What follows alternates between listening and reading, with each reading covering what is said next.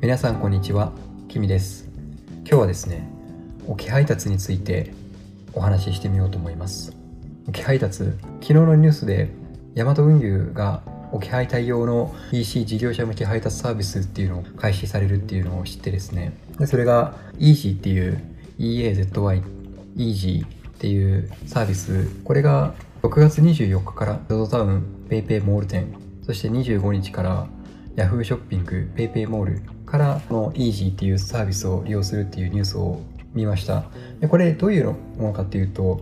具体的には配達先をですね、指定するドライバーの方と受取人が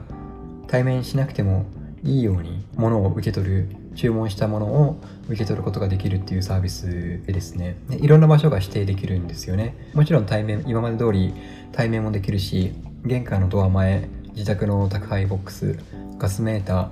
自転車のカゴあとは建物の管理人マンションとかですね。あとは車庫とか物置とかいろんな場所をこう指定して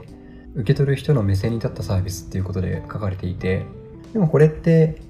宅配業者さんからしてもいいですよね。こう何度も再配達しなくていいですし。でなんですけどまだこれ Amazon とかには対応していないみたいでこれから先 Amazon とかでも対応できるようにていうことを検討していくみたいなんですけど今 Amazon の主要な配達業者がヤマト運輸と日本郵政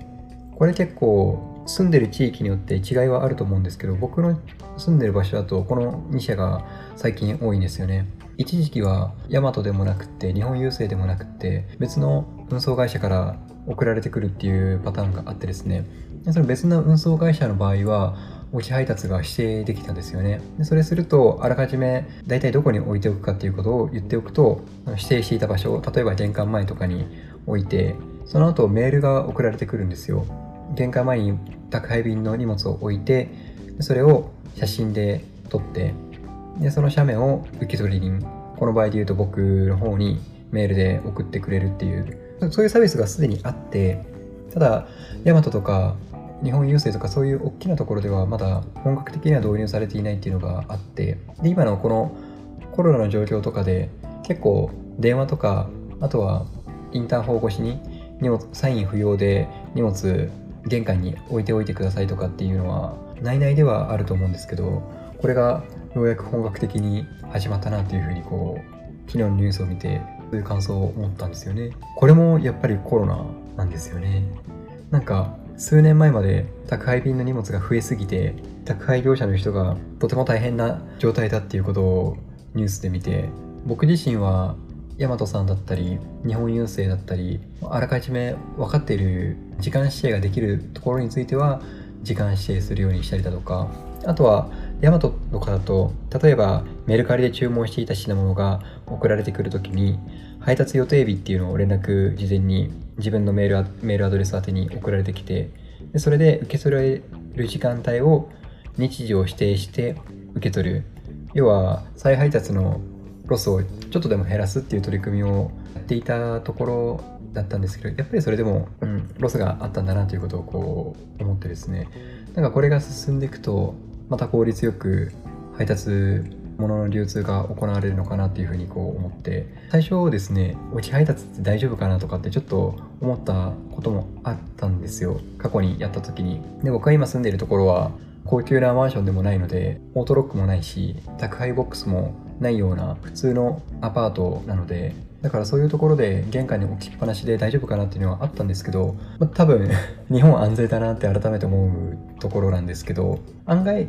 玄関に荷物置きっぱなしでも全然盗まれるっていうこともなくってでむしろ、あのー宅配業者さんにとって2度手間3度手間じゃなくてよくなるしでこっちもユーザーの方も何かこう不在通知が来ていてでその不在通知に対して再配達の日をもう一回指定してだとかあとはそもそも再配達の日をこちらからいついつに送ってくださいねっていうそういう設定をしないといけないっていうのがなくなるのであこれ結構いいなと思ったので今のところヤマト運輸のイージー ZOZO タウンとか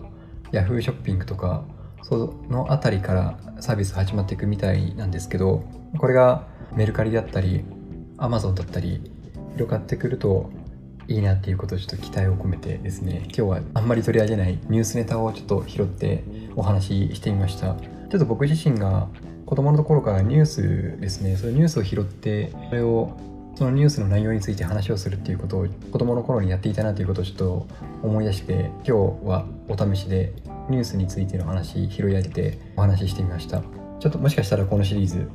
ちょこちょこ入ってくるかもしれません。はい。本日の番組をお聴きいただきありがとうございました。あなたにとって今日がいい一日になりますように。バイバイ。